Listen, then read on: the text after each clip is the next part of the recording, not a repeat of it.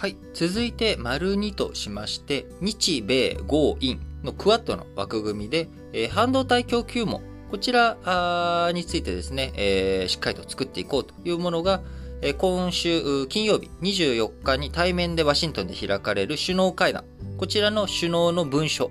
えー、案としてですね、日米豪印で、えー、半導体供給網をしっかりと作っていこうと。いう、まあ、こういったものが文言に加わってくると、共同文書の中の原案の中に含まれるだろうということが今回分かったということです。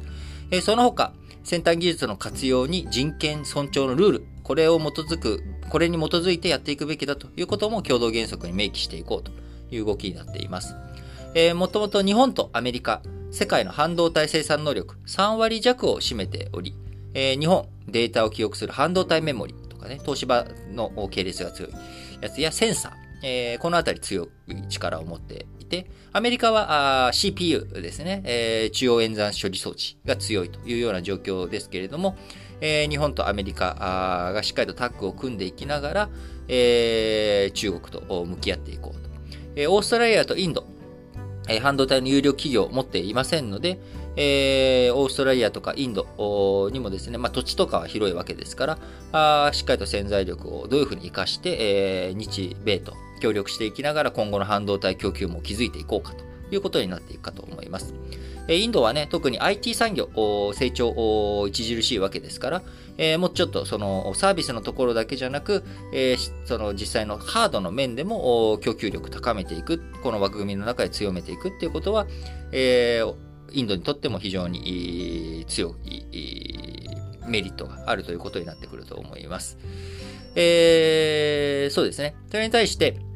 まあ、中国としては、あまあ、クワッドとか自分たちの包囲網が強まっていくということをなんとか防いでいきたいというところもありますし、えー、昨日お伝えしましたけれども、えー、中国とロシア、えー、こちらが一緒になっている上海協力機構という枠組みの中にイランが正式加盟の申請、え、を進めていくということも決め決まりましたので、えー、それに対する対抗という意味合いも、この日米合意のクワッドという枠組み強くなっていくのかなと思います。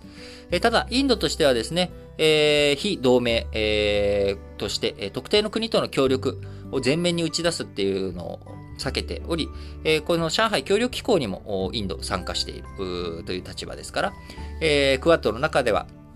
あの、中国に対して、えー、あからさまな明言ということはしてないんですが、まあ、言葉の節々にですね、えー、中国を念頭に置いているということはもう見て取れるというような内容になっております。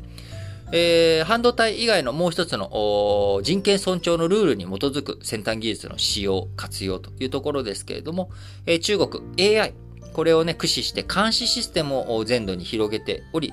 えー、あるいは、あの、スコアとかですね、えー、信用スコアとかそういったものも全部使っていながら、えー、国の運営、えー、こういったものをやっていると。で、そのシステムを中国一国だけじゃなく、他の途上国に対してもですね、えー、途上国の独裁政権、独裁的、先制的な途上国に対しても、えー、自分たちの中国のシステムを輸出して、えー、活用させているいうような、まあ、こういった、えー、権威主義的な監視や抑圧など悪意ある活動に、えー、誤用、悪用されてはならないという、こういった訴えを日米合意でしっかりとやっていこうという動きになっています。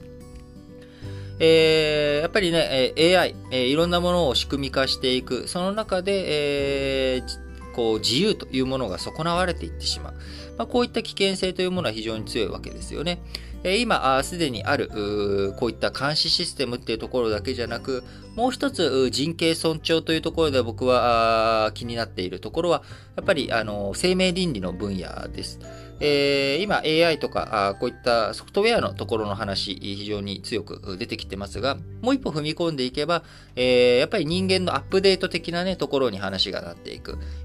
で、ー、に、えー、デザイナーベイビーじゃないですけれどもデザイナーベイビーじゃないですけども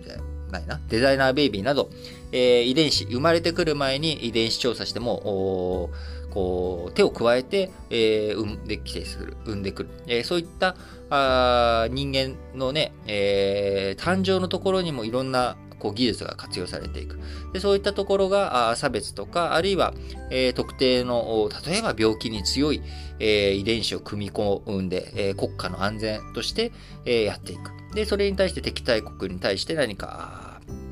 そのバイオ兵器を使っていくみたいな。こんなことがですね、まあ、すぐに起きることはないとしても、研究を続けていけば、当然こういった可能性というものが出て。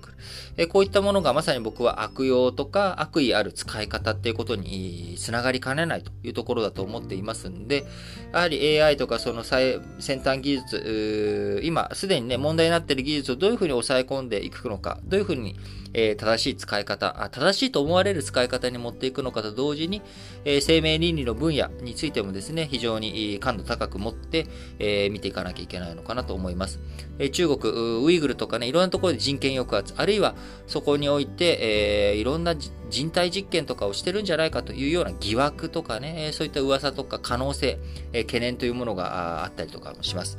えこういったことに対してどういうふうに向き合っていくのか、クワッドの枠組み、今週金曜日、どういった話が実際に対面で行われて共同文書発表されるのか、非常に注目されるところだなと思っています。